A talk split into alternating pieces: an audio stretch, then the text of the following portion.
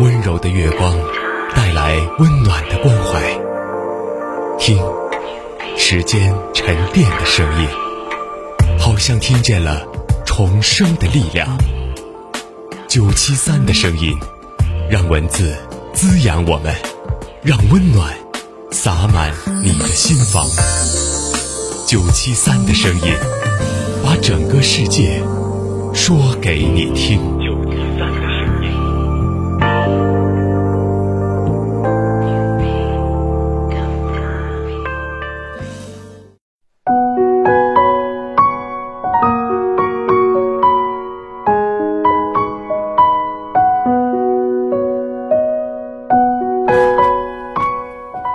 晚上好，欢迎你收听今天的九七三的声音，我是雷鸣。今天想要跟你分享的文章是：朋友不在远近，只看真心。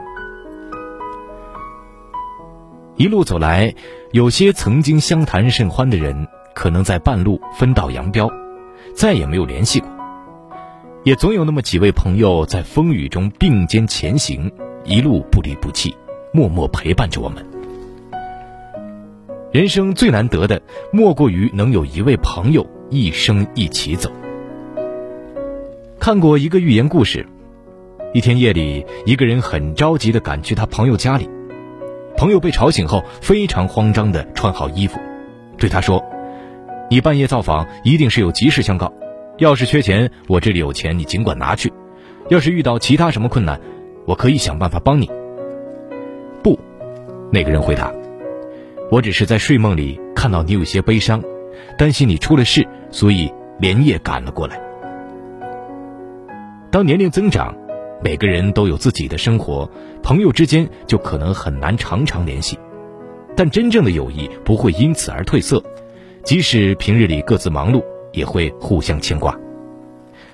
真正的朋友，在我们顺遂时不一定能够锦上添花，但在我们失意时，却总会及时的出现。选择与我们一起并肩度过生活的难关。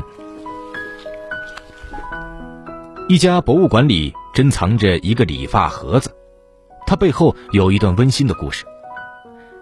理发盒子的主人是一名普通的理发师，靠给人理发来谋生。他经常上门为一位画家理发、刮胡子，两个人无话不谈，渐渐成了朋友。在理发师装理发工具的盒子里，画家烙上了一幅画作，并写上“赠我的朋友”。画家去世后，有人想购买这个盒子，理发师说：“不好意思，无论多少钱，你都买不走我对画家的尊敬。”后来，他把这个珍贵的理发盒捐赠给家乡的博物馆，也保存起这份可贵的友谊。友谊是个很奇妙的东西。真正的友谊无关乎身份、职业，是用真诚交往，在时间的土壤里开出纯洁的花朵。这样的友谊无法用金钱衡量，经得起时间考验。